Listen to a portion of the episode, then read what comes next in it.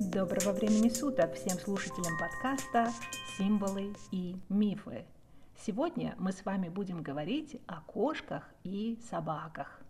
На этой земле, кроме людей, живут разные животные, большие и маленькие. Некоторых животных приручили и одомашнили, и они стали помощниками человеку, верными и преданными путниками, молчаливыми друзьями – Символически животные представляют не только физическую, но и спиритуальную часть жизни. На ночном небе можно увидеть символы многочисленных животных, мерцающих звездным светом. Овен, телец, лев, большая и малая медведица, волк, созвездие псов, жираф, заяц, лисичка, конь, рысь. У каждого созвездия своя история и свои легенды – в XIX веке любитель кошек французский астроном Жозеф Ле Франсуа де Лаланд очень хотел, чтобы на небе было созвездие кошки. Идею Лаланда вначале поддержали, и созвездие кошки появилось на небе недалеко от голубовато-зеленой планетарной туманности, напоминающей наш Юпитер, в области созвездия Гидры. Прошло немного времени – и астрономы решили это созвездие отменить, и кошка пропала с неба. С 2018 года одну из ярких звезд созвездия Гидры начали называть кошкой. Так что мечта Лаланда сбылась только в 21 веке, и это мягкое, царапающееся и независимое животное все-таки есть на небе в образе звезды Фелис. Ну, давайте спустимся на землю и узнаем, как относились к кошкам в древние времена и какие легенды о них слагали. Кошек очень ценили в Древнем Египте.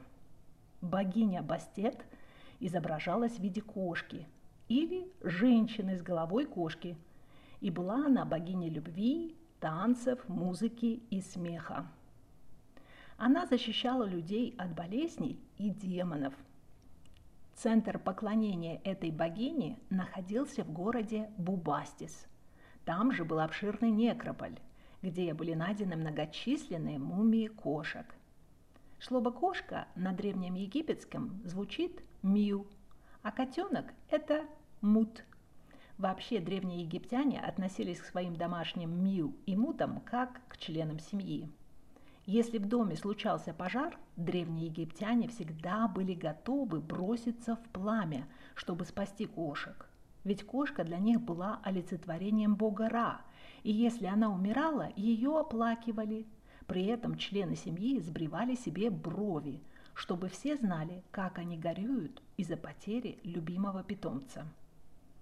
Кошек почитали во многих концах света – Например, в Монголии есть легенда о сотворении мира. По этой легенде Бог создал кошку и собаку одновременно с человеком, чтобы за, они за ним следили и ему помогали. В Китае кошки были и остаются вестниками добра, и почитали их за то, что они могли отгонять от людей и их домов злых духов. Во Франции кошек считали духами. В индуизме кошки были красивыми животными, спутниками одной из богинь. В Японии кошки обладали сверхъестественными способностями и могли видеть духи умерших. Кельты кошкам не верили и предпочитали собак. В скандинавской мифологии кошка ассоциировалась со змеем Мидгарда Лормунгандером. Ну а Мидгард – это срединная земля или мир людей – в мифе о боге грома и молнии Торе есть вот такой эпизод. Один из великанов дал указание Тору поднять серого кота с пола. Тор, недолго думая, попробовал этого самого кота поднять. Ему это не удалось. Он смог поднять только одну лапу серого кота, что чуть-чуть не уничтожило весь мир людей, накренив его в одну сторону – потому что это существо в форме кота было воплощением огромного змея Мидгарда, который держал мир людей в балансе. Так что, как видите, поднимать котов тогда, когда они этого не хотят, может привести к неожиданным последствиям. В древнегреческой мифологии богиня охоты Артемида ассоциировалась с другой хорошей охотницей – кошкой. У некоторых народов черная кошка – это символ удачи, а у некоторых – неудачи. Так что кто-то будет очень рад, если перед ним пробежит черная кошка, а кто-то при виде такой кошки развернется и пойдет в другом направлении. В исламе кошка – это воплощение джина. Она может быть как хорошей, так и плохой. В сказках джины кому-то помогают, а кого-то наказывают.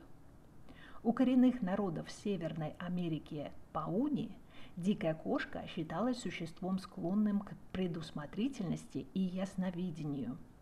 У народов североамериканских Пуэбло и Навахо есть качина, моса или черная кошка – она появилась после того, как один из представителей племени бегал с места на место по округе, оповещая всех встречающихся на его пути о предстоящем празднике. Вот его и сравнили с бегающей кошкой. Качина – это материальное отображение духа. На многих праздниках люди облачаются в костюмы, представляющие духи животных или духи сверхъестественных существ и танцуют соответствующий каждому духу танец. Кроме этого делают церемониальные куклы качины, каждая из которых имеет свое значение и свою духовную энергию. Вообще в шаманизме все вокруг имеет душу и все живое. Люди, животные, насекомые, реки, озера, облака, горы, камни, дождь, солнце, все видимое и невидимое излучает энергию – Ничто не умирает, одно переходит в другое.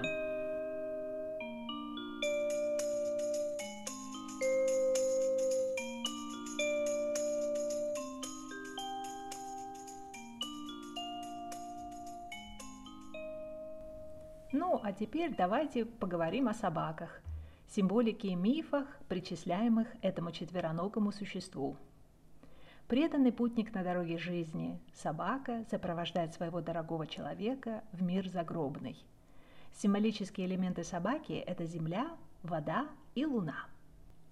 Во многих культурах мира собака охраняет жилище людей при жизни или вход в загробный мир после смерти и является посланником, предвещающим какие-то события или посредником между двумя мирами – миром живых и мертвых. Анубис, божество с головой собаки или шакала, охранял вход в священные места храмов и гробниц древних египтян.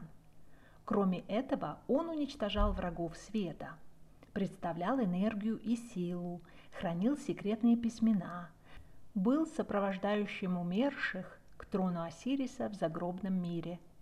Анубис также считался богом планеты Меркурий. Чтобы не оскорбить острое обоняние бога Анубиса в загробном мире – Древние египтяне натирали тела усопших пахучими бальзамами. В древнегерманском фольклоре собака Гарм охраняла вход в царство мертвых, туда, где всегда было холодно и темно. В шотландской мифологии упоминается собака Кусис, она зеленого цвета размером с быка. Ацтеки разводили определенную породу собак с желтым мехом. Желтый цвет олицетворял солнце, и эта порода собак считалась проводником людей в загробный мир. Есть миф о собаке Ксалотле, которая идет рядом с, перистым змеем Кецаткуатлем по небу за горизонт в подземный мир, чтобы взять кости людей, погибших при всемирном потопе, и создать из этих костей новых людей, которые живут на земле сейчас.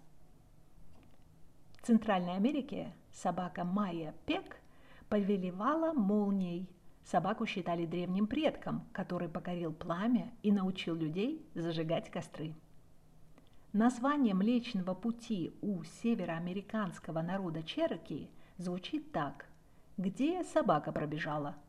И называется Млечный Путь так по легенде о кукурузной мельнице, с которой собака украла перемолотую кукурузу и, неся ее во рту, рассыпала по небу, оставляя после себя белый след муки, там, где она пробежала. В греческой мифологии Геката, богиня всего лунного и мистического, выходит на охоту со своими верными псами. Говорили, что именно она преследовала людей на перекрестках дорог. Цербер, трехголовый пес, охраняет вход в Аид. Еще в той же греческой мифологии собака является атрибутом Асклепия или Эскулапа, бога медицины. Собака также почиталась богами Арисом и Гермесом. В Алтайских горах шаманы, войдя в транс, видели собак, охраняющих врата подземного мира. Кельты тренировали собак для войны и охоты. У них есть миф о богине леса, всегда сопровождаемой ее охотничьими собаками. Христианство наделило собак негативными чертами. В Персии верили, что собаки – это падшие ангелы, которые могут отгонять злых духов. В исламе собака – это символ жадности – Вообще по этой религии у собаки 52 характеристики. Половина хорошая, половина плохая. Собака, так же как кошка, является олицетворением джина, которого нужно уважать при любых обстоятельствах, потому что джин – это существо сверхъестественное. На Дальнем Востоке собакам приписывали положительные и отрицательные характеристики, их причисляли к волкам и шакалам. В Японии собака – это преданный попутчик на тропе жизни. В Китае, по поверьям, на небе живет огромная собака – тенку. Она, как падающая звезда, гонится за солнцем, чтобы его проглотить. А еще есть созвездие малого и большого пса с самой яркой звездой Сириус. По легенде, эти псы были спутниками Ориона. Орион был охотником, который по одной версии погиб от укуса скорпиона – по другой – от стрелы Артемиды. Созвездие Ориона называется в разных культурах по-разному. Греки и арабы называли его великаном и воином. В Китае это созвездие называлось Шен и считалось местом обитания белого тигра. В Древнем Египте название этому созвездию было Саху или демон. Позднее его ассоциировали с путешествием Гора или Осириса по ночному небу – в мифологии Мексики его называли Атли или лучник. В скандинавской мифологии три звезды этого созвездия представляют бога Одина или колесо богини Фреи. У бога Одина были преданные собаки, которые охотились вместе с ним и вместе с ним обитают на небе. Поэтому в древние времена, если кто-то называл охотника собакой, это считалось комплиментом – и наивысшим признанием его исключительных охотничьих способностей. Вообще, многие древние народы были ближе к природе, чем современный человек, поэтому сравнивать характер людей с характером животных не воспринималось как оскорбление, а наоборот, было символом уважения. Собаки и кошки были и остаются спутниками людей. У иудейского царя Соломона было магическое кольцо – с помощью которого он мог отгонять от себя демонов и понимать язык животных. Было бы неплохо иметь такое кольцо или разговаривать с животными так же, как добрый доктор Дулитл, который понимает их язык и лечит этих животных.